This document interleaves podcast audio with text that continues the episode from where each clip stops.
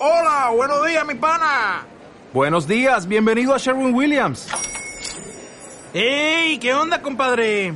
¿Qué onda? Ya tengo lista la pintura que ordenaste en el ProPlus app. Con más de 6.000 representantes en nuestras tiendas listos para atenderte en tu idioma y beneficios para contratistas que encontrarás en aliadopro.com. En Sherwin Williams somos el aliado del PRO. Son las 8 de la mañana en Canarias. Caja 7 te ofrece los titulares del día. Canarias podría sufrir la próxima semana problemas serios de abastecimiento. Es lo que ha señalado esta mañana el presidente de la Asociación de Trabajadores Autónomos en Canarias, Juan Carlos Arrisibita. Advierte de que si los piquetes de la huelga de transportes impiden hoy la salida de mercancía para las islas, sufriremos dentro de unos días la falta de fruta y verdura o carne y pescado. Desde ATA explican que no están a favor de la huelga, aunque sí reclaman medidas inmediatas como la rebaja de impuestos o ayudas y subvenciones para afrontar el encarecimiento de las materias primas y la energía agravado por por la guerra en Ucrania. Escuchamos a Juan Carlos Arrisivita. Ya empieza a haber problemas y, claramente si el gobierno central eh, no busca una medida de apoyo de intentar controlar que, que desde los polígonos industriales y sobre todo los, los tres puertos de, del sur de España, donde salen eh, básicamente los contenedores y los barcos que abastecen a Canarias, no salen este fin de semana y aparte la aduana aquí en Canarias no trabaja 24/7 y da salida a la mercancía que entre, eh, yo le aseguro que la semana que viene vamos a tener problemas de abastecimiento. Sobre este asunto también se ha referido hoy el portavoz del grupo parlamentario de Nueva Canarias, Luis Campos, que ha reconocido su preocupación por la huelga y sus posibles consecuencias en las islas. Dice Campos que es importante desarrollar en las islas una estrategia que garantice nuestra soberanía alimentaria. El portavoz lamenta que solo un 20% de lo que consumimos se produzca en el archipiélago. No hablamos de producir el 100% de lo que consumimos aquí eh, o sea, lo que consumimos producirlo aquí. Eso es casi imposible, pero es cierto que a día de hoy estamos por debajo, en el entorno del 20% de esa cifra, y es una cifra que no nos podemos permitir ante situaciones como estas que pueden llegar a plantearse o que empiezan a plantearse y que esperemos que en los próximos días se corrijan. Y ante la crisis actual y la manera de afrontarla, si Podemos rechaza la fórmula de la bajada de impuestos. El diputado Manuel Marrero ha afirmado en De la Noche al Día que hay que buscar formas distintas a las llevadas a cabo en la anterior crisis en la que el esfuerzo recayó sobre todo en las clases trabajadoras. Ahora mismo no hay que disminuir la recaudación de ingresos, dice Manuel Marrero. Cualquier disminución de ingresos eh, significa en este momento para este país la pérdida de servicios públicos, la pérdida de calidad en servicios públicos. Por tanto, eh, nosotros creemos que la solución no pasa precisamente por la disminución de ingresos. Y cambiamos de asunto, un último apunte. Este viernes a las 5 de la tarde, hora canaria, se celebrará en Pontevedra el funeral por los 21 tripulantes fallecidos en el naufragio del pesquero Villa de Pitancho. Entre ellos, el biólogo canario Manuel Navarro. Solo hubo tres supervivientes y se han podido recuperar nueve cuerpos. La petición de las familias es que se retome la búsqueda de los 12 desaparecidos. Si quieres estar al día de la realidad económica de nuestro archipiélago, entra en el blog caja7contunegocio.com y tendrás la mejor información con autores de las islas. Marketing, emprendedores, ventas y muchos más temas te esperan en caja7contunegocio.com. Caja 7, comprometidos con nuestra gente. De la noche al día, Canarias Radio. En Cristalam tenemos la solución definitiva para el exceso de calor en edificaciones. Nuestras láminas de control solar 3M para cristal con una reducción térmica de más de un 80% y libres de mantenimiento son eficiencia energética en estado puro, sin obras, sin cambiar los vidrios, en exclusiva en Canarias, solo en Cristalam. Visítanos en cristalam.com. La Fundación Caja Canarias presenta la quinta edición de sus conciertos pasionarios. Cinco vibrantes recitales que viajan alrededor del mundo a través de sus distintos ritmos. Del 24 de marzo al 30 de junio. Compra ya tus entradas en www.cajacanarias.com. Tu hija Carmendelia me acaba de mandar un mensaje aquí al móvil. ¿Y qué te dice? Me mandó un machango riéndose. ¿Con la cabeza redonda? ¿Eh? Eso es que fue al baño barato. A mí siempre me lo manda cada vez que va porque se asombra con los precios del baño barato. Pues le voy a mandar otro machango riéndose para que sepa que también puede ir de visita a la web elbañobarato.es. El Cabildo de Tenerife ayuda a todos los municipios de la isla para desarrollar proyectos de modernización en los ayuntamientos. Plazo abierto hasta el 21 de marzo. Más información en www.tenerife.es. Plan de modernización. Vuelve a McDonald's el nuevo McFlurry de M&M's. Una combinación de tu helado favorito con deliciosos M&M's rellenos de cacahuete y chocolate. Pero eso no es todo. Tus M&M's pueden ir acompañados del sirope que más te guste para que lo disfrutes aún más. Solo en tus restaurantes McDonald's de Canarias. La Fundación Caja Canarias presenta la quinta edición de sus conciertos pasionarios. Cinco vibrantes recitales que viajan alrededor del mundo a través de sus distintos ritmos. Del 24 de marzo al 30 de junio. Compra ya tus entradas en www.cajacanarias.com. De la noche al día, Canarias Radio. 8 y 5 minutos de, de, la mañana de este viernes 18 de marzo, lo prometido es deuda, les decíamos antes del boletín informativo que les íbamos a contar cuáles son las nuevas normas que entran en vigor el próximo lunes 21 de marzo. Y es que el lunes entra, entra en vigor la nueva ley de tráfico y a partir de, de esa fecha los conductores todos nos exponemos a nuevas normas que debemos conocer para no ser sancionados. Usar el móvil al volante, no colocar correctamente el cinturón de seguridad o llevar un localizador de radares se va a multar a partir de ahora de, de manera más duda. Pero mejor, mejor que, que, lo cuente yo, es mucho mejor que lo cuente un profesional de, del sector. Abraham Márquez es formador del grupo Velox, que es miembro de la Asociación Canaria de Centros de Formación Vial. Señor Márquez, muy buenos días. Muy buenos días, Miguel Ángel, a ti y a todos los oyentes. ¿Con qué normas nos quedamos de las que entran a partir del lunes, de las que entran en vigor a partir del lunes? Bueno, pues vamos a arrancar, si me lo permites, con, con, una filosofía que es con la que se plantea estas nuevas normas, nuevos tiempos, nuevas normas, y es que así, así lo ha planteado en las declaraciones eh, el director de tráfico.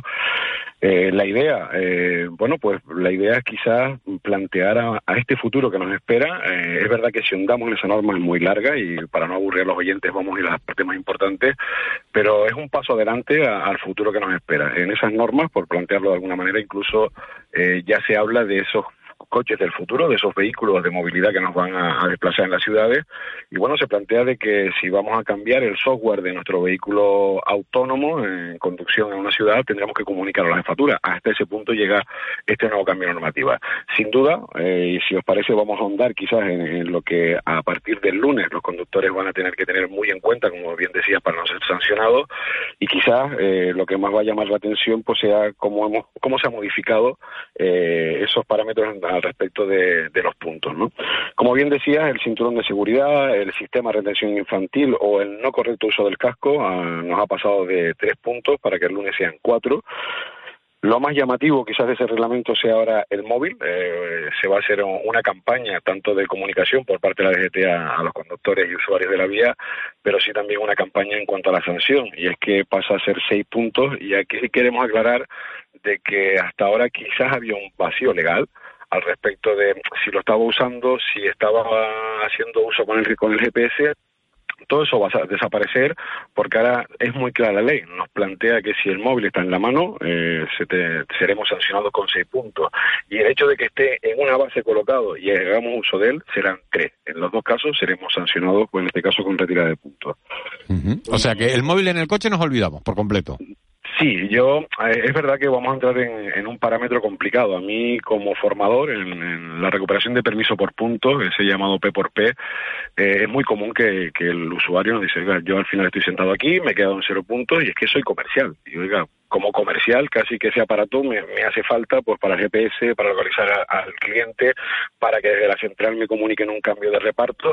Bueno, pues hay que mirar cómo vamos a hacer ese uso ponderado y bueno, en el momento de tener que usarlo, pues realizar esa, esa parada, eh, salir de, de, la corriente circulatoria para no ser sancionado. Pero es verdad que, lo que estamos hablando es buscar salvar vidas. Sigue siendo ese móvil, la distracción, pues casi el que se lleva la palma en, en los accidentes de tráfico. ¿Y los taxistas cómo se las van a ingeniar? Porque los taxistas lo hacen todo por el móvil ahora. Claro, eh, por eso hablamos de determinados y sobre todo esos uh, usuarios que te necesitan el móvil, pues que hay que buscar ese uso, decíamos, ponderado, buscar cómo solucionar, eh, pues ahí sí hay sistemas, sabemos que, estos sistemas móviles y los vehículos actuales casi con órdenes de voz podemos accionar el móvil con el llamado manos libres, pero el uso, el manejo en sí del móvil, eh, como decíamos, pues no solo va a ser sancionado, sino diríamos que a partir del lunes muy vigilado. Bueno, pero la pregunta que se hace todo el mundo y que nos están llegando un montón de mensajes, colocarlo en un soporte con un imán o con algo enganchado en la rejilla donde sale el aire y poner una dirección, ¿eso se puede hacer o no? Bueno, pues eso lo establece la normativa igual que lo establecía con anterioridad al uso del GPS. O sea, yo puedo tener mi GPS colocado, como bien decía, en la rejilla, en un lugar visible para, para que sea fácilmente visible por parte del conductor, pero a la pregunta de ¿podemos hacer uso durante la circulación del GPS o de esa, ese móvil en la base? La respuesta es no, y lo que ha diferenciado tráfico es llevarlo en la mano, eh, serían seis puntos como decíamos, usarlo en una base, en este caso hablaríamos de tres. Bueno, pero, pero, pero entonces que no se puede tampoco. Claro, o sea, lo que nos están planteando es que... La sanción, es menor, pero, pero, pero no se puede. Sí, han diferenciado ese apartado, pero mm, estoy contigo, Miguel, no se puede. Y, es verdad, o sea, decíamos que un segundo mirando ese móvil en un vehículo en circulación son muchos metros que recorremos y si es, un peatón, es un niño que se nos atraviesa delante, no queremos ser atropellados. Y ahora vamos a sumarle a eso, porque queríamos hablar, es muy larga y no sé cuánto nos podemos extender. No, no, no, no mucho más, pero alguna alguna otra norma habrán que, que tengan que tener, porque esta es muy importante porque todo el mundo, quien más y quien menos, cae en la tentación de utilizar el móvil, que ya me parece una temeridad absoluta, pero bueno, esto de, tener el GPS y de tenerlo apoyado sí que sí que lo he visto eh, con bastante frecuencia y yo creo que todos en algún momento lo hemos hecho, poner una dirección que no conocemos y dejarlo apoyado en un soporte y llevarlo, ¿no? Claro, la idea y para matizar y acabar con ello, pues eso, en posición de parado, antes de iniciar el viaje vamos a, frecuenciar esa, esa dirección y no haremos uso de él hasta llegar a destino o en su caso, si necesitamos, pues necesitamos una nueva parada, una nueva salir de esa corriente circulatoria para estar seguros y manejar el móvil. Pero y eso sí se puede, si lo colocas, si colocas el destino desde el principio sí se puede. Sí, claro, o sea, lo que planteamos es que la observación de ese, de ese GPS, ya sea con mi móvil o el propio GPS del vehículo, sí lo podemos hacer, pero no podemos manejarlo, utilizarlo. Ah, vale, pero ¿y cómo demuestra la policía que lo has manejado durante, durante el, ¿no? Bueno, pues durante el trayecto. por ejemplo, en las islas nos visita alguna vez, son pocas, pero nos visita el, el helicóptero Pegasus, el cual su cámara es capaz de, grabar a, a grandes distancias a los conductores. Hoy por hoy la DGT cuenta con varios drones eh, que ponen en funcionamiento pues encima de nuestras carreteras. Y bueno sí hoy por hoy pues, no hay más que entrar en la página de GT y ver en este caso las imágenes como los conductores o los infractores pues son pillados además sí o sí porque además esas imágenes no va no va a haber tipo de exclusión. Y algo más que hagamos todos con frecuencia y que no vayamos a poder hacer a partir de ahora bueno, pues cosas que sí habría que, tener en cuenta. Eh, recordar que con esta nueva normativa desaparece esos 20 kilómetros por hora más que, podíamos utilizar en determinadas carreteras, carreteras convencionales. Cuidado, la autopista sigue siendo y ha sido siempre 120. Algunos tenemos esa confusión al respecto de los 20 más. Era para carreteras convencionales y ha desaparecido.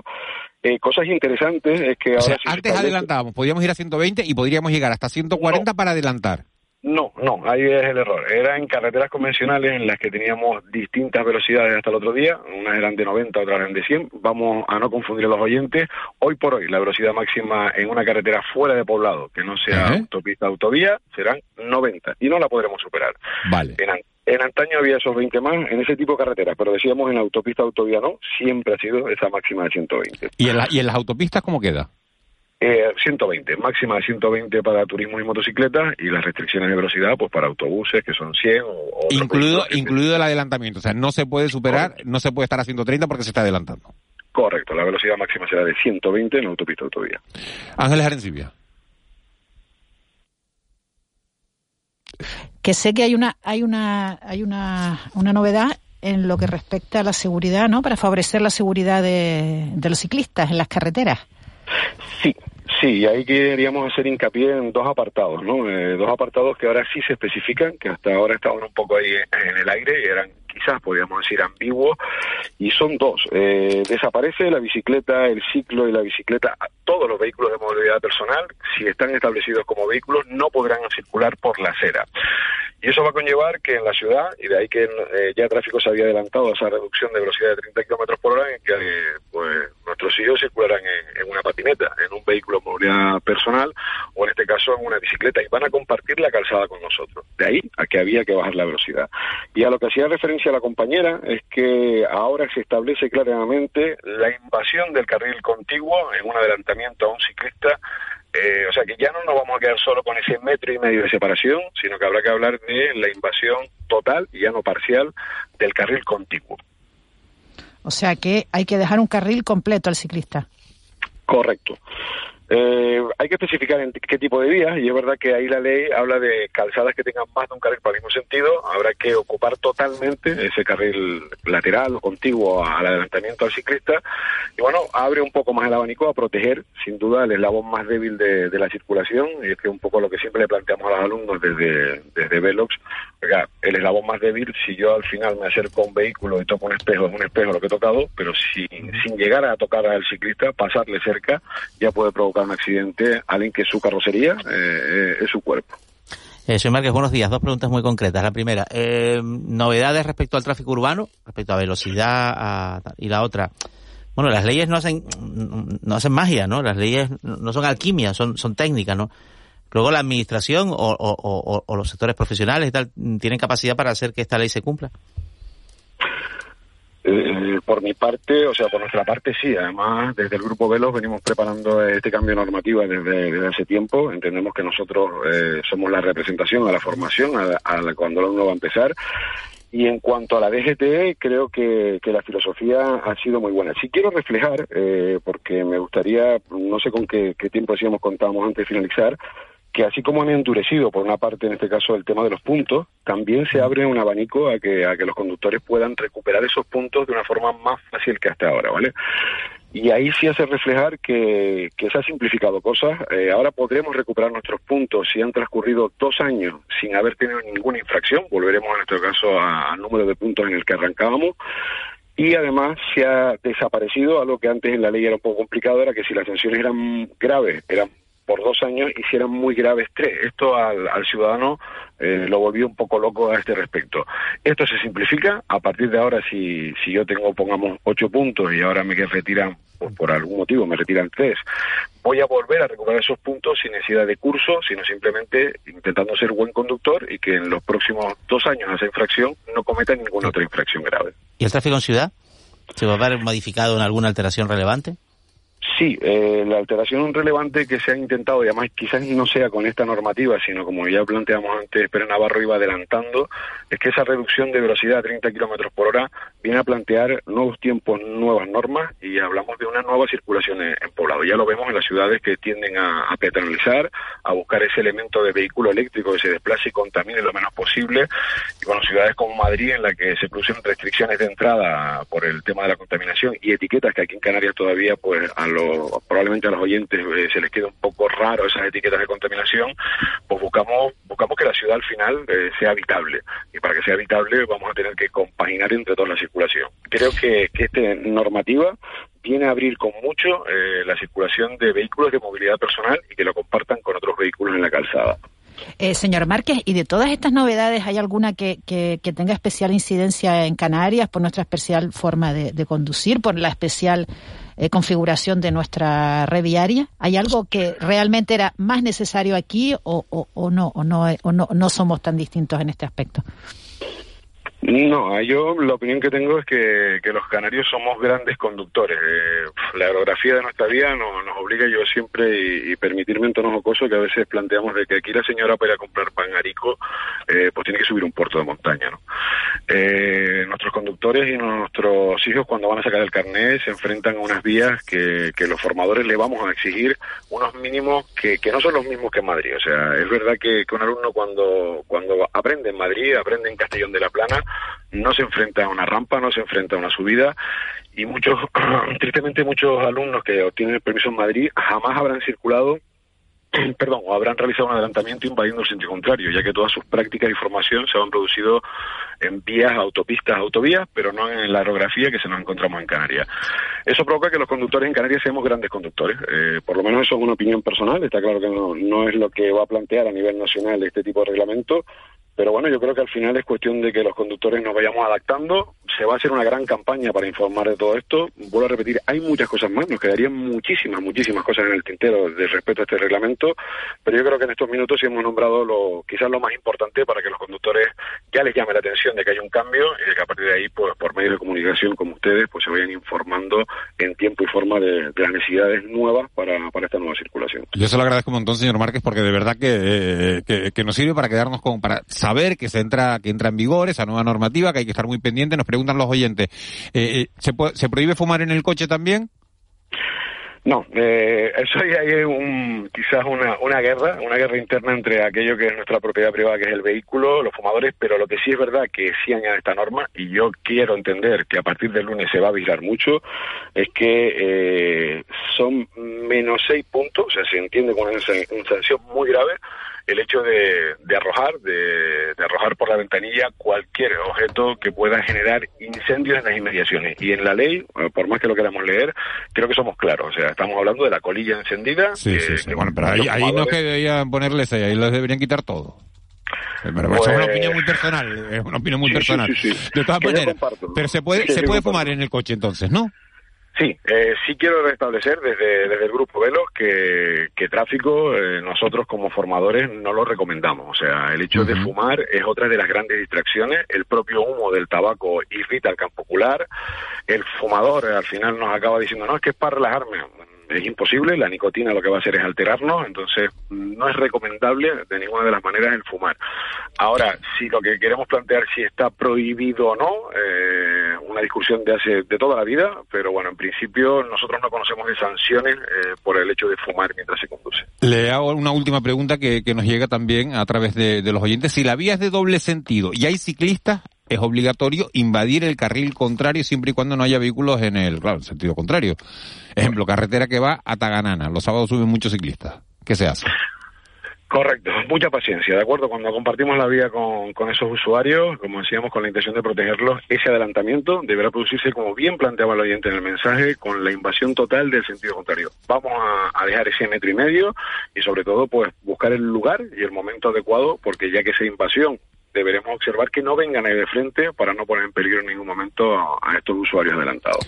Abraham Márquez, formador del grupo Velox. Muchísimas gracias por, por haber estado con nosotros, por habernos hecho estas aclaraciones y evidentemente que los oyentes sepan que entra en vigor el próximo lunes, 21 de marzo, una nueva normativa de la que hay que estar muy pendientes, sobre todo porque se van a ahorrar muchas sanciones, van a saber lo que pueden hacer o lo que no pueden hacer. Abraham Márquez del grupo Velox. Muchísimas gracias.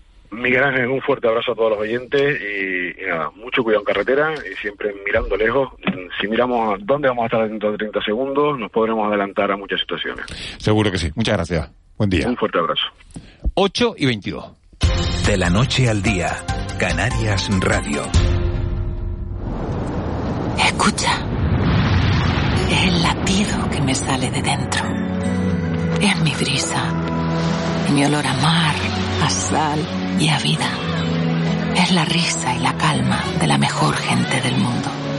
Escucha, porque si sabes escuchar, te llamo. Ven y descubre La Palma, la llamada de la tierra. Islas Canarias, campaña cofinanciada con el Fondo Europeo de Desarrollo Regional y la Secretaría de Estado de Turismo. El Cabildo de Tenerife ayuda a todos los municipios de la isla para desarrollar proyectos de modernización en los ayuntamientos. Plazo abierto hasta el 21 de marzo. Más información en www.tenerife.es. Plan de modernización. En Cristalam tenemos la solución definitiva para el exceso de calor en edificaciones. Nuestras láminas de control solar 3M para cristal con una reducción térmica de más de un 80% y libres de mantenimiento son eficiencia energética en estado puro, sin obras, sin cambiar los vidrios, en exclusiva en Canarias, solo en Cristalam. Visítanos en cristalam.com. La Fundación Caja Canarias presenta la quinta edición de sus conciertos pasionarios. Cinco vibrantes recitales que viajan alrededor del mundo a través de sus distintos ritmos. Del 24 de marzo al 30 de junio. Compra ya tus entradas en www.cajacanarias.com. De la noche al día, Canarias Radio. El desayuno. 8 y 23 minutos de, de, la mañana de este jueves, de este jueves, no, de este viernes 18 de si le, si le retrotraigo ya al jueves, a más de uno le, le da un infarto. De este viernes 18, 18 de, de marzo, momento en, de la noche al día para analizar uno de, de, los temas de la actualidad, que marcan la actualidad, y lo vamos a hacer con uno de, como siempre, con uno de, de sus protagonistas. Hoy tenemos comunicación con José Juan Santana, que es el director gerente de Promotur, porque fíjense, estamos a menos de un mes ya de la, de la Semana Santa. La recuperación turística es un hecho en este archipiélago, a pesar del conflicto bélico que se está desarrollando a 5.000 kilómetros de, del archipiélago. Parece que se empiezan a recuperar después de la pandemia eh, las reservas turísticas y queremos saber qué previsiones hay con vistas a la Semana Santa porque el gobierno de Canarias acaba de poner en marcha una nueva campaña de ámbito nacional titulada Bendita Semana Santa. El objetivo ahora nos los van a confirmar, es estimular la demanda en el mercado peninsular. Señor Lorenzo, gerente de Promotur, muy buenos días. Muy buenos días, Miguel Ángel. Eh, ¿Cuál es el, el, objetivo? ¿Quiénes son los destinatarios de, de esa campaña llamada Bendita Semana Santa?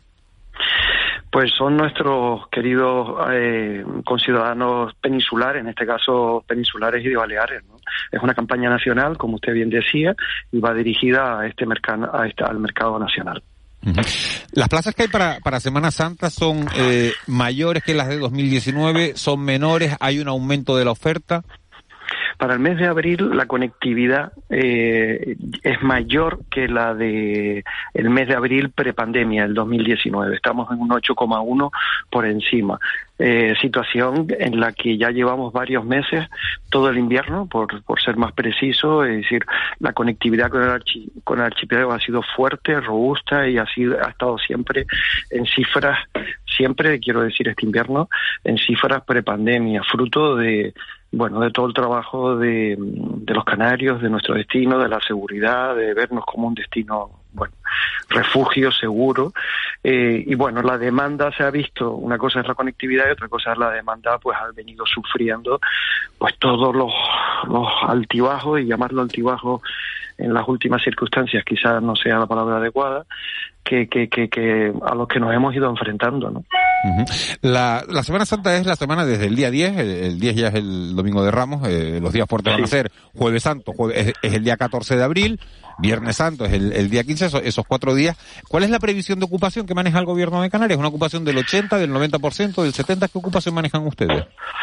A ver, yo no sabría decirle eh, la, ocupa, la, previsión de ocupación. Lo que vemos es que eh, las reservas, eh, después de, del comienzo de la guerra o de la invasión rusa en Ucrania, la primera semana se resistieron, no bajaron, eh, pero sí re, redujeron el ritmo de llegada, pero a partir de una semana exacta han vuelto a tomar una senda ascendente muy fuerte.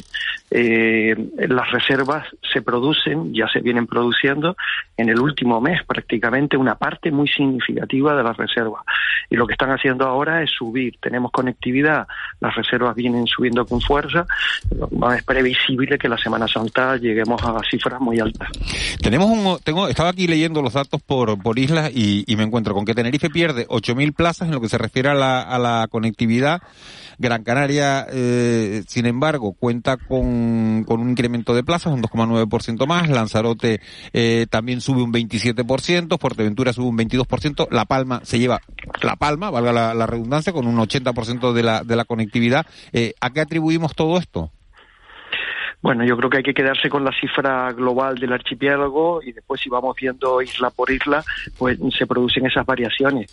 Decir que esos son datos desde hace una semana, eh, cuando se sacó, se lanzó la nota, y a día de hoy ya no son exactamente igual, aunque se mantiene la cifra, la cifra global en general.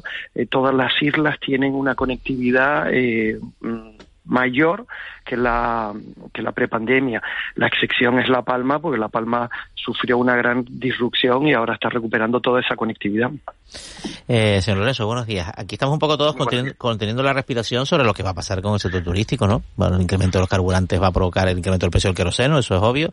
Hay unas reservas, unas previsiones de conectividad muy buenas. Pero bueno, a ustedes qué retorno les está viniendo, por ejemplo, del mercado alemán, ¿no? Que está muy muy condicionado por las circunstancias económicas, que que, que retorno está en las últimas semanas. O sea, hay este, esta tendencia de crecimiento de reservas se ha frenado, se ha invertido. ¿Qué saben? Bueno, como le decía hace un momento, las reservas eh, tuvieron una semana de desconcierto, de disrupción, de, de, ralentización eh, de, la llegada de reservas para el mes de abril, porque hay que mirar con la vista corta, porque la vista larga en un mundo ya de mega disrupciones parece que que es un ejercicio un poco eh, difícil, complicado, ¿no? Eh, ahora mismo, salvo el mercado, me habla del mercado alemán, el mercado polaco, el mercado polaco eh, sí vemos que, que, es, que se está viendo afectado, por supuesto el ruso y el ucraniano, aunque son mercados muy, muy, muy minoritarios, pero no lo estamos viendo con el mercado alemán, estamos viendo fortalezas en la llegada de reservas de todo el resto de mercados. Hay mercados incluso que que para todo el verano ya están en cifras eh, mejor el, que, que, que prepandemia, ¿no? Como el holandés o como el, el, islandés, el francés, el danés. Es decir, las, las previsiones eh, a día de hoy son muy positivas y la continuidad en la llegada de, reservas eh, es fuerte, ¿no? Que eh, fruto de, eso, de, de ser un destino que ha demostrado eh, seguridad, resiliencia a lo largo de toda la pandemia eh, y que se nos percibe como un destino, si me lo permiten, como un destino refugio. O sea, que se refuerza esa idea, ¿no? Yo le quería preguntar, eh, señor Lorenzo, por los precios, si, si bueno, están ya reflejando eh, el alza, ¿no? Que están experimentando, pues, los combustibles, etcétera. Los precios, eh, nuestros precios. A ver, eh, eh, las compañías aéreas, como ustedes todos saben, trabajan con seguros que garantizan su, eh, la estabilidad a futuro del combustible. Eh, y lo normal es que, que, los seguros que les cubren cubran eh, en un porcentaje muy alto los, los el siguiente trimestre, los sucesivos trimestres. Hay compañías líderes que tienen cubierto el 80% del precio para todo el año para todo el año.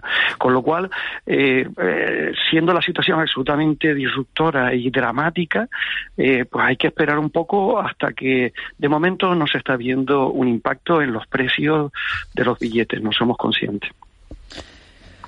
¿Y en el precio, y en el precio de los alojamientos, señor Lorenzo? Bueno, eso no sabría yo responderle a esa pregunta, pero eso quizás, según las asociaciones hoteleras, los que las que pueden responder mejor a esa pregunta. En principio no, no, no vemos ningún cambio. De cara al verano, de cara, al verano, esto, este concepto que usted acaba de citar de, refugio, claro, en relación a Turquía, Grecia, que bueno, que, en fin, que están un poco más situadas, más, más cerca del escenario este del conflicto, ¿esto va a tener alguna incidencia o cree que no? Bueno, si miramos hacia atrás, hacia el pasado, cuando ha habido conflictos mucho menos, mucho eh, completamente diferentes, más leves, más suaves, primaveras árabes, etcétera, siempre les afectó y, y, nos, y, nosotros nos vimos favorecidos, que no es lo que uno desea, lo que nos deseamos los canarios, ¿no? Deseamos que volver a un mundo más estable, más previsible y donde todos podemos crecer con, con seguridad y con salud, ¿no? Pero parece obvio que, parece razonable pensar que que bueno que, que la distancia a Europa, el conocimiento, eh, la repetición, eh, las, por supuesto nuestros valores como el clima y la seguridad, el saber haber gestionado esto, la apuesta que hace todo el sector turístico, o sea, compañías aéreas, turoperadores, por, por intentar asegurar eh, la, la operación, la continuidad, pues todo ese tipo de factores juegan muy positivamente para nuestro destino. Una, una última cuestión, señor Lorenzo. Eh, de todos los hoteles que cerraron, todos los establecimientos hoteleros y extrahoteleros que cerraron con la pandemia, eh, ¿cuántos siguen cerrados? ¿O han abierto todos ya? Eh, la verdad es que mm, la última vez que miré ese dato estábamos prácticamente todos abiertos y los que no estaban abiertos eran porque estaban sufriendo eh, pues renovaciones, ¿no? Yo entiendo que a día de hoy y no es un dato al que ya le perdí un poco la pista, está, tenemos toda nuestra oferta alojativa abierta. José Juan Lorenzo, eh, director gerente de, de muchísimas gracias por por habernos atendido y vamos a ver eh, el éxito o no, ojalá que sí eh, de esa campaña nacional llamada Bendita Semana Santa, se aumenta la conectividad, habrá más plazas para venir al archipiélago y eso es importante porque es el motor de nuestra economía y parece que, que afortunadamente empieza, empieza a recuperarse. Muchas gracias, buen día. Buen día, gracias. 8 y 33, vamos con unos consejos mínimos publicitarios y nos metemos en tiempo de tertulia, en tiempo de mentidero.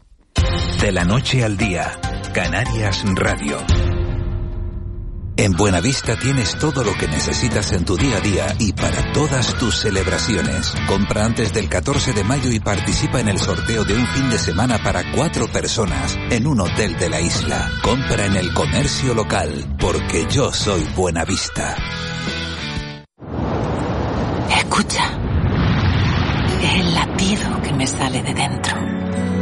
Es mi brisa. Mi olor a mar, a sal y a vida. Es la risa y la calma de la mejor gente del mundo. Escucha, porque si sabes escuchar, te llamo. Ven y descubre La Palma, la llamada de la tierra. Islas Canarias, campaña cofinanciada con el Fondo Europeo de Desarrollo Regional y la Secretaría de Estado de Turismo. El Cabildo de Tenerife ayuda a todos los municipios de la isla para desarrollar proyectos de modernización en los ayuntamientos. Plazo abierto hasta el 21 de marzo. Más información en www.tenerife.es. Plan de modernización. De la noche al día, Canarias Radio. El mentidero. 8 y 35 minutos de, de la mañana, llevamos ya dos horas y cinco minutos de radio desde que comenzara este programa a, la, a, la, a las seis y media. Alguien está rogando un papel por ahí, ¿no? Que y, es, son como, no Ángeles, no pasa nada, no pasa nada. Son como los efectos especiales de las películas. Hazlo, hazlo otra vez para que. ¿Y si te- no, no, no, de verdad, de verdad. Si te digo que era yo, y si te digo que era, y si te digo que era yo, No, porque estamos interconectados por las cámaras y lo estoy viendo, entonces... eh, No se puede hacer ni una- ni una mentira piadosa. Además, tú no, tú, tú no eres mentiroso, ¿no? ¿O sí? ¿Eh? No, ¿no? ¿Las mentiras Bueno, piadosas se perdonan o no? Sí, las, las piadosas sí, son las únicas que se perdonan. Sí, bueno, bueno. Eh, Después ya entra, Depende, el, ¿no? el- entra el debate de cuáles son las piadosas. Bueno, siguen con nosotros, como han comprobado. Ángeles Arencibia, que es la mujer de los efectos especiales esta, esta mañana. Está bien. Una broma. Oye, pues... Oye, Nunca que- había tenido un título tan Claro, oye, la mujer igual- de los efectos Efectos especiales. Oye, pues Eso, igual, uh. igual abre una nueva puerta de negocio, Ay, Ángeles. a ver si... Nunca, nunca se sabe. Chicha Rosarena, muy buenos días. Muy buenos días y después vamos a la bendita campaña. A ver, a ver, no, a ver con qué ruidos nos sorprendes tú. A ver No, con qué no. ruidos nos sorprendes. No, Eh, no, yo te puedo asegurar, pero que me ha hecho gracia, te has pegado un buen golpe porque además Ángeles estaría, digamos, plegando algún No, papel. es que la vi que se apuró porque dije Claro. lo del papel y vi que se apuró Claro, y, no, ella- y, no, y no hay ella- para... Y claro, Ella todo- toma sus notas durante el programa y entonces, como los iba a tirar a papelera, lo arrugó. Claro, pues ya, ya está. Para que no- nadie le leyera las notas. Porque soy así de analógica. Oye, eh, usted- ustedes no han hecho eso, Jorge Verástegui. Eh, muy buenos días. Buenos días. ¿Ustedes no, no les ha pasado eso? ¿Es verdad que tomaban notas o tomaban apuntes y después tachaban encima para que nadie leyera lo que habían escrito en el en algunos momentos sí, Miguel, porque además era conveniente. ¿Por qué se inventaron las destructoras de papel?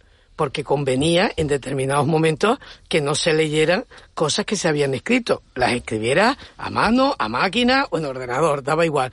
Y las destructoras de papel siguen existiendo, ¿no? Entonces, a lo que tú dices, sí, yo desde luego he tenido que escribir y luego tachar bien. Y luego yo tengo una costumbre, Miguel, que es desmenuzar el papel. Es decir, no hago como Ángeles, que supuestamente yo no la estaba viendo por pantalla, lo arrugó. No, no, yo soy de las que lo rompe, pero todo, en casa, en el trabajo en su momento, lo rompo, vamos, que para pegar aquello hay que tener mucha paciencia. Uf, cualquiera, cualquiera se entera después lo que ponía en, en el papel. Dice, antes, nos vamos a meter ya con temas, con temas serios. Bueno, no digo que esto no lo sea. Dice, un oyente, las mentiras piadosas se pueden perdonar.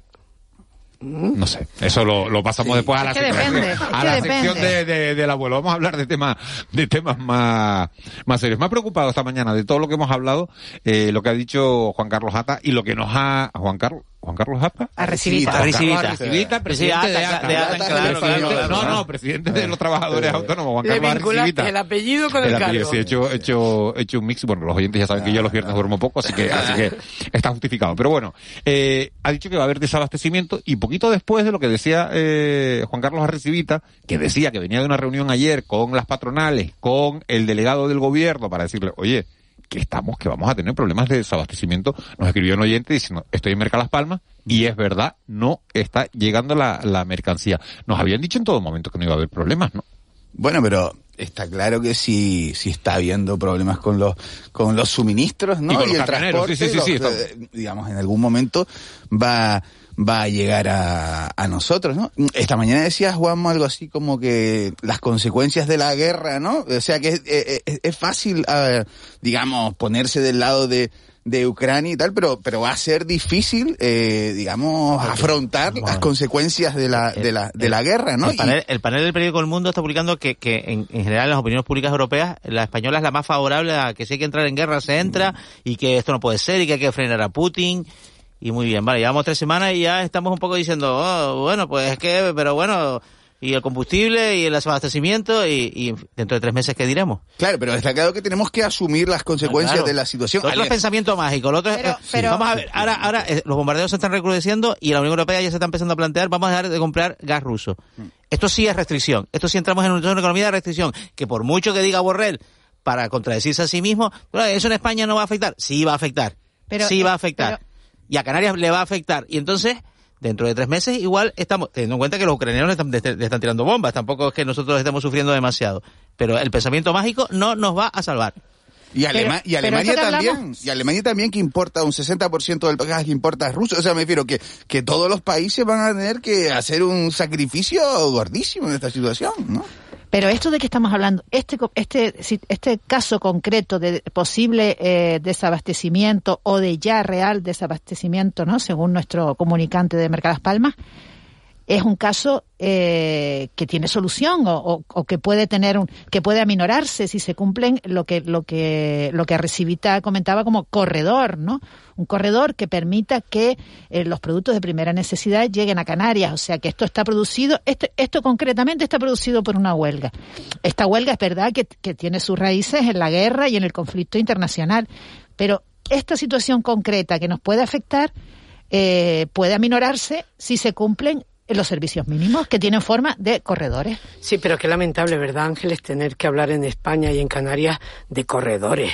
La verdad es que te, te lo plantea, es un sector minoritario, ¿no? Un- el del transporte en la península, el que está fastidiando a los demás. Yo creo que el Ministerio del Interior, bueno, ya se ha movido, 24.000 agentes, oía yo en las últimas horas, van a asegurar asegurar que los camioneros que quieran trabajar puedan trabajar, Pero ¿no? chicha, el 90% son autónomos Sí, y, y sí. están trabajando a pérdida. Sí, Miguel, Miguel, pero espera, espera. Yo no, no, no voy a defender. Yo, por la- supuesto, no voy a le doy defender la razón el- a pero- los que pero- dicen que hay que abaratar el combustible. Todo esto sí, pero yo te empiezo ahora por el final, ¿no? Yo ayer oía a un alto representante de la firma Tirma, una mm, empresa netamente canaria, que exporta muchísimo, ¿no?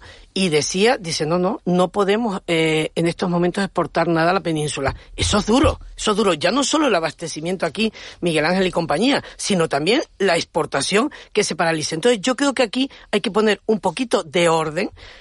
Ángeles Arencibia ha sacado el tema de los corredores. Yo digo la verdad es que qué lástima que tengamos que estar hablando de esto cuando tendríamos que estar hablando de otras cosas. Esto tiene que mm, a esto tiene que darse una fluidez porque lo que no puede ser es que nadie intente paralizar porque sabemos las intenciones que hay detrás y no las vamos a ocultar, el hecho de que aquí tiene que volverse a una normalidad. Ahora es verdad que el gobierno del Estado, dicho todo esto, que el gobierno del Estado tendrá que tomar unas medidas antes, antes más que después, entiéndanseme que lo, oyen- lo, lo entiendan los oyentes de Canarias Radio La Autonómica así, en el hecho de que hay que tomar medidas para abaratar cuáles. el precio de los Sí, combustibles pero, y pero es que vamos a ver. Sí, sí, lo de Europa, yo sé, Insisto, Juanma, no, no, tú- no, lo de Europa no. O sea, insisto en lo del pensamiento mágico.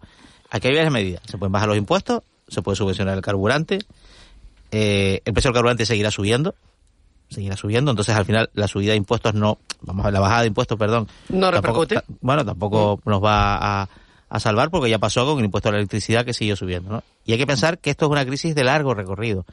Porque tú puedes bajar impuestos, que siga el, el el precio subiendo y dentro de tres meses verte, o dos meses, o mes y medio, con que ya no tienes medidas que tomar.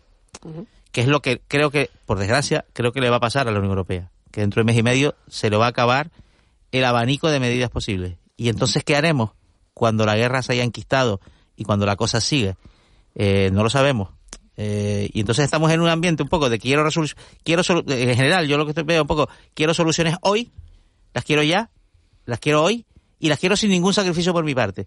Eso, Eso es imposible. queridos transportistas, queridos periodistas, queridos políticos, Eso queridos empresarios, queridos Jorge sindicatos, Veraste, quiero- no va a quiero- ser posible. Quiero, quiero oírte. Eh, El gobierno dice que no se va a sentar con unos chantajistas a negociar, ¿no? Es lo que, es lo que ha dicho, que me ha sorprendido un poco la, Sí. la, A mí también me ha sorprendido la la, ministra. la dureza, la dureza, ¿no? ¿no? Porque- la dureza a la hora de referirte a un colectivo que está en huelga, que está protestando. Sí. Oye, que es verdad que seguro que, que habrá cosas que te han molestado, ¿no? Pero me ha sorprendido un poco la... Ah, ah, yo estoy de acuerdo. A mí me ha sorprendido de la dureza. Es verdad. eh, bueno, parece que hay evidencias de que, bueno, Vox apoya la- las manifestaciones. Hay evidencias de que hay una cierta correlación, pero también es arriesgado desde el punto de vista del relato político, mm, digamos, hablar de, de la ultraderecha y tal, porque tampoco sabemos qué personas se van a terminar sumando a eso, ¿no? Y porque en un contexto de malestar... mm, eh, Y porque es real, y porque es real, porque ¿no? es real, porque es real sí, que, porque que los con el combustible, con esos precios no pueden. Están Es que desatados. eso, eso ¿no? les iba a preguntar. Si Vox no existiera, no habría malestar con el precio del combustible. Hombre, con el precio Sí, de combustible lo sí, hay claro, siempre claro que, que sube sí. y luego lo que le cuesta sí, bajar. pero la Sí. cuestión es, la cuestión explicaba- es el, el- el- el cómo están funcionando los incidentes que se están produciendo, el cómo están produciéndose, ¿no? El cómo se está produciendo los piquetes. Eh, Y que unos pocos- y que unos pocos las banderas españolas, tanto. las banderas españolas un poco como símbolo de una protesta así de transportistas y tal, pues en general pues no Sí, como que no... Sí, y- y lo no que las decía- hemos, no las hemos visto antes, ¿no? Y que lo que decíamos de esta mañana, que sigue un patrón, ¿no? Similar un poco al tema de los chalecos amarillos, ¿no? Este tipo Claro, de, tú cuando, de ves, tú- cuando tú ves Muy 400, parecido, cuatro- es muy cuatro- parecido. 400 camiones en Sevilla, 200 camiones en Málaga, eh, otros tantos en... Toda esa gente es de Vox. ¿En qué pro- bueno, vamos a ver. eh, Pero según, toda- eh, mi según, pregunta es, según la, toda- según, toda según- según una encuesta que publicó el Confidencial eh, hace tres días, eh, Vox está por delante del Partido Popular en expectativa de voto en unas generales. Ayer, en di- ayer según el sondeo del signo. bueno, según, Sería- se- según el sondeo del se- según el barómetro, la el barómetro que elabora, que elabora- política. que elabora el Confidencial, que compara- no comparaba si Vox ganaba, ¿eh? comparaba Mira. Vox, comparaba Vox con el PP. Vox está por delante de la expectativa de voto del Partido Popular en 19 provincias, de ellas todas las de Andalucía. Todas las de Andalucía. Y con unas elecciones a la vista, Juanma. Sí, y el CIS no, No, en, le en da- autonómicas no, ¿eh? Ah, vale. Miguel general. Solamente en el, el general. CIS no le da por delante el PP, pero sí le da un avance. ¿no? Le da un O sea, avance que notable, está- sí, sí, La tendencia es la que estamos observando. ¿no? Le da convierte. avance a. PSOE, a PP y a Vox. Y luego le da un retroceso notable a Podemos y, por supuesto, a Ciudadanos. ¿no? Lo que pasa es que yo veo que en este país, cuando cuanto más criminalizas a alguien, mejor le suele ir yendo. Ah, ¿no? bueno, bueno, y entonces, sí, sí. entonces, al final, cuanto Buena más vayan apreciación, crimi- Miguel Ángel entonces, al final, cuanto más vayan criminalizando, no, Vox, Vox, Vox, No, al yo- final, yo, yo no lo criminalizo, yo lo describo, ¿no? No, no, claro, Bueno, pero claro. que al final, Nosotros Juanma, no criminalizamos a nadie. No, no, No, pero, eh, Que, digamos, diga- que digan cuál es su, no, yo lo digo, que, que digan cuál es su receta. Además de bloquear ca- carreteras. ¿Cuál es la receta? Sí, pero- ¿Cuál es la receta que funcione? Y que funcione durante tiempo. O de insultar en el Claro, Parlamento, pero, en el Congreso. digamos, Vox tiene todavía la, la suerte eh, de no de no de no gestionar dinero Ah, y, no, no saber nosotros cuáles son las consecuencias de si ellos estuvieran gestionando, ¿no? Que es lo que le está pasando a, pues, a Podemos y todo eso. Evidentemente han sabido conectar o están sabiendo conectar con una situación de malestar y, y Pero lo bueno, hay, como, como hay lo hizo. Podemos en su día, es decir, cuando cuando cuando aparecieron Ciudadanos y apareció Podemos, era porque había un malestar con Partido supuesto, Popular y Partido. Socialista, con los dos grandes partidos estatales, y decían, ya está bien que PSOE y PP se lo repartan todo. Y entonces Y nos vamos, Miguel, al sali- 15M. salieron, exacto, y nos Al vamos, al, y nos 15M, vamos al 15M, claro, claro. y sale una protesta legítima, solo faltaba, social, a la calle, diciendo, señores, esto hay que cambiarlo. Después ya, como dices tú, es muy fácil eh, decir las cosas de fuera y después cuando se entra a gobernar uno ya Y dice, ahí, bueno, y ahí quería yo llegar. Qué pena que no se sepa aprovechar las ocasiones que te da el electorado votándote, ¿eh? Para tú seguir subiendo y demostrar que puedes gobernar. Lo que no puedes hacer es llegar a un gobierno del Estado y meter la pata una vez tras otra. Eso es lo que no se debe de hacer bajo ningún concepto. Y Jorge Verástegui ha puesto el dedo en la llaga, es decir, todavía Vox, vamos a ver ahora en Castilla-León, no toca, como decimos aquí en Canarias, no ha tocado perras. Entonces, bueno, pues vamos a ver en Castilla-León cómo desarrollan su actividad, ¿no? Porque también eso será un punto, Bueno, echándole, digamos, echándole la culpa, echándole la culpa al gobierno central mientras el gobierno central Bueno, claro, esté sea supuesto, signo. Eso por cuanto más que eso, Y, y sabes una más cosa, claro. Juanma, que yo sé que tú también en eso eres bastante educado porque nos conocemos hace años.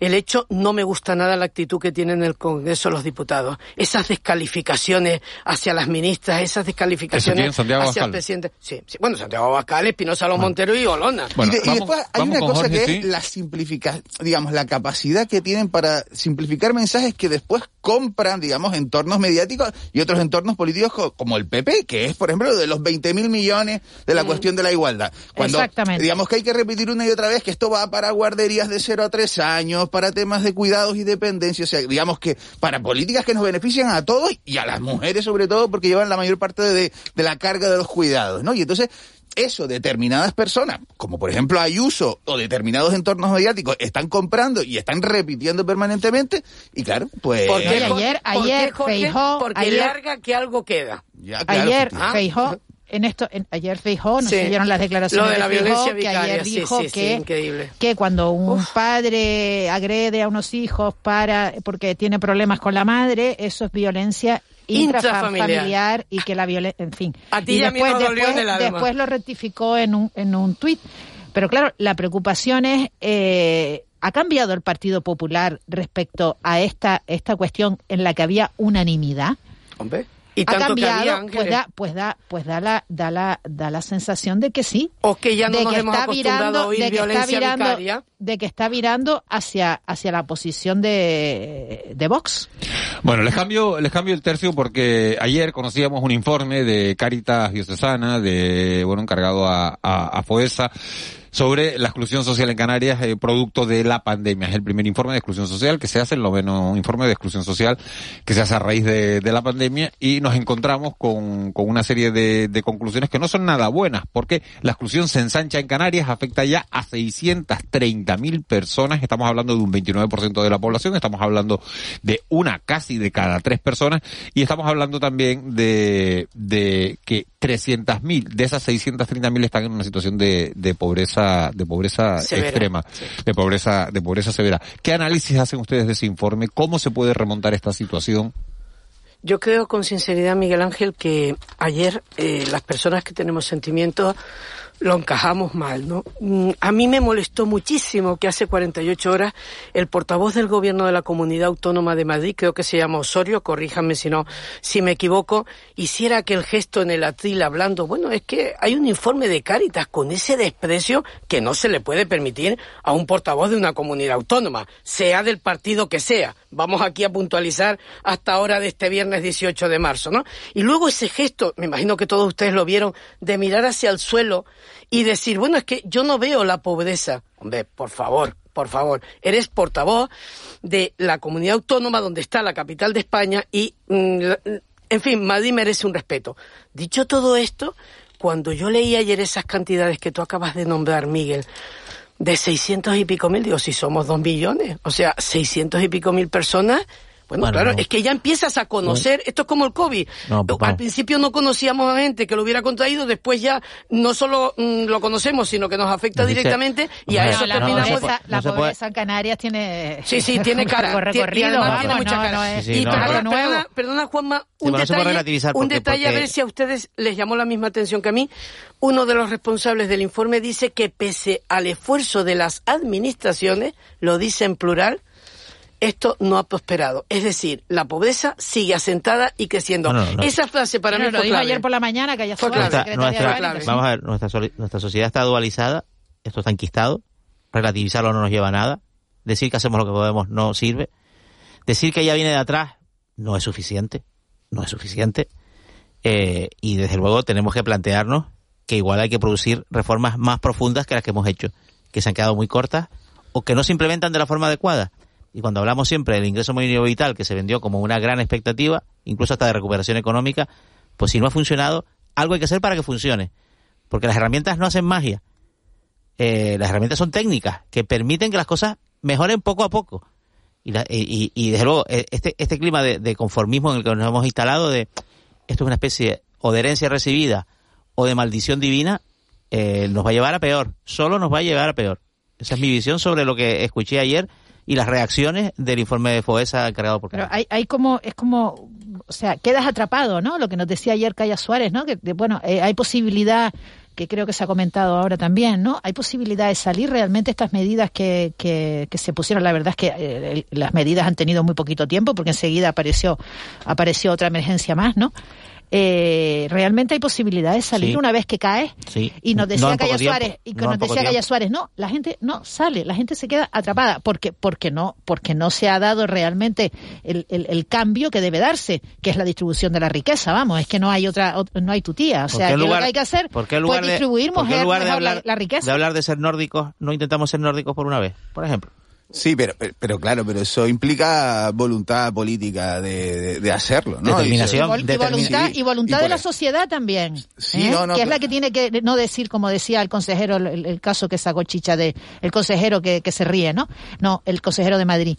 No, eh, eh, la sociedad también tiene que darse cuenta de que esto nos afecta a Claro. todos, aunque aunque yo no sufra esa, esa exclusión social, sí me afecta, porque convivo con ellos. Pero se debe y- empezar por donde se debe empezar. Sí, pero digamos, pero yo, vamos, a- esto, digamos, cíclicamente salen informes y cíclicamente todas maneras, hay, que, constatamos. hay- hay que decir, Jorge, nada más que 630.000 personas que estén en situación de pobreza no quiere decir que estén en situación de exclusión No, severa. no, Eh, no, no. Estamos hablando de gente que tiene problemas para llegar a final de mes y que si le aparece un gasto extraordinario, no, No lo lo pueden pero- afrontar. Pero no la pobreza no lo puede- severa también es un porcentaje alto. No ¿eh? lo puede Y- afrontar. Y, crece, Ahora, además. 125 mil. ¿no? Estaban Ahora en crece, pobreza Claro, severa, claro. ¿no? Ahora, ahora estamos hablando también de, de un dato importante de, de pobreza severa que, que aumenta un 15%. Claro, además, esto no tiene nada que ver con el entorno en el que estamos ahora, ¿no? Sino que es una cosa estructural, además, que, que de- daba muy claramente, digamos, sectores que están más, más, más, que la pobreza, pues, yo qué sé, pues, para las mujeres, ¿no? Los jóvenes, las familias con hijos, o sea, digamos, sectores que están más empobrecidos, más, o más tendencia a empobrecerse. Pero a mí, y, y también daba un poco las, las recetas, lo que estaba diciendo Juanma, de, de todos estos mecanismos que, que, que se están implementando de manera así muy, muy lenta, pero que tienen que, que ponerse mucho más rápido y, y las administraciones tienen que conseguir que la, a mí, a el mí me parece bien, a mí me parece bien que la Consejería de Derechos Sociales diga que el- la PSI la cobra más personas que nunca en Canarias. Sí, me parece pero- bien. Pero tienen que cobrarlas muchas más. Pero vamos a son- ver, si hay son- 120.000 en Sí, una situación de pobreza severa, 10.300 no es una gran cantidad. Claro, es que estamos hablando Ayer del se- 15%. 15 de cada 100 familias que están. Ayer se ponía las un ejemplo, eh, Miguel Ángel, ayer se ponía un ejemplo en la rueda de prensa de presentación del informe, ¿no? La verdad es que no sé quién lo, eh, no, no sé decir, identificar a la persona que lo puso, ¿no? Eh, que hablaba de que, bueno, en el Titanic, eh, los pasajeros de tercera, eh, llega el, el- el choque con el iceberg y los pasajeros de tercera no tienen eh, barca para salvar, barca de salvamento, ¿no? O sea, hemos viene una crisis económica y los pasajeros de tercera no tienen a dónde agarrarse. Me gusta ¿no? el ejemplo, ¿eh? O sea, es verdad, hay es una verdad, parte, es, que es, muy verdad. bueno, porque hay una bueno, es parte que es de la sociedad es que es a la que le llegan un aumento de precios o le llega, bueno, todas estas situaciones que estamos viviendo y no tiene a dónde agarrarse porque no tiene eh, posibilidad de, de- de- no, no tiene ahorros, no tiene familia eh, con, con, con ahorros, no tiene posibilidad de agarrarse en ningún sitio. y No se tienen hunde. un colchón económico, Ángeles, no tienen un colchón económico en el que puedan, digamos, utilizarlo en estos momentos. La comparación es bárbara porque además te das cuenta que es la única manera de que la gente entienda las cosas, si es que la gente las entiende y las quiere entender, ¿no? Porque yo creo que fue incluso el mismo señor que dijo la frase esa, pese a la... Tiene un apellido un poco peculiar, empieza por F, y me acuerdo que me impactó pues como a ti me imagino, viendo la rueda de prensa, porque te das cuenta de que esto va en aumento, que es lo que estamos hablando aquí, tampoco podemos hundir a la gente. ¿eh? A la gente hay que crearles unas expectativas y decirle que se sale de todo, que todo tiene solución en esta vida menos la muerte y que aquí entre todos tenemos que hacer algo. Y sobre todo, Miguel Ángel Dasguani y el resto de los compañeros y los oyentes de Canarias Radio La Autonómica, hay una cosa que está clara, ¿no? Aquí todos tenemos que plantearnos que hay que hacer lo que podamos lo que podamos, es decir, no mirar para otro lado, dentro de, lo, de nuestras posibilidades. Sé que es difícil, que en muchos casos te cuesta, porque además hay personas más sentimentales que otras que muchas veces dicen, no, es que yo no puedo meterme en esto, porque bueno, por, por su propia personalidad o lo que sea, asumen mucho las cosas. Y bueno, yo tengo conocidos que han tenido que abandonar su- sus cometidos sociales porque mm, se dice aquello de metabolizaban todo. Y claro, eso es muy malo para, antes, para la antes, salud. antes de ir, ¿querías decir algo? No, Jorge? y Antes que, de- y que después hay una cosa que también repetimos cíclicamente, que es el tema de que la pobreza en Canarias también está vinculada al modelo de desarrollo que tenemos, ¿no? Y, y en cómo transformar ese modelo. Hay un documento de la Unión Europea que a mí me parece muy interesante, que es el de la estrategia de, de islas, ¿no? Donde marca ahí, eh, pues, pues, pues el horizonte de, de sectores en los que hay que invertir. Y en realidad está muy en consonancia con todo esto que se está haciendo con los planes de, de recuperación. Lo que pasa es que todo ese proceso exige, pues, determinación, eh, tener claro que hay que apostar por ahí.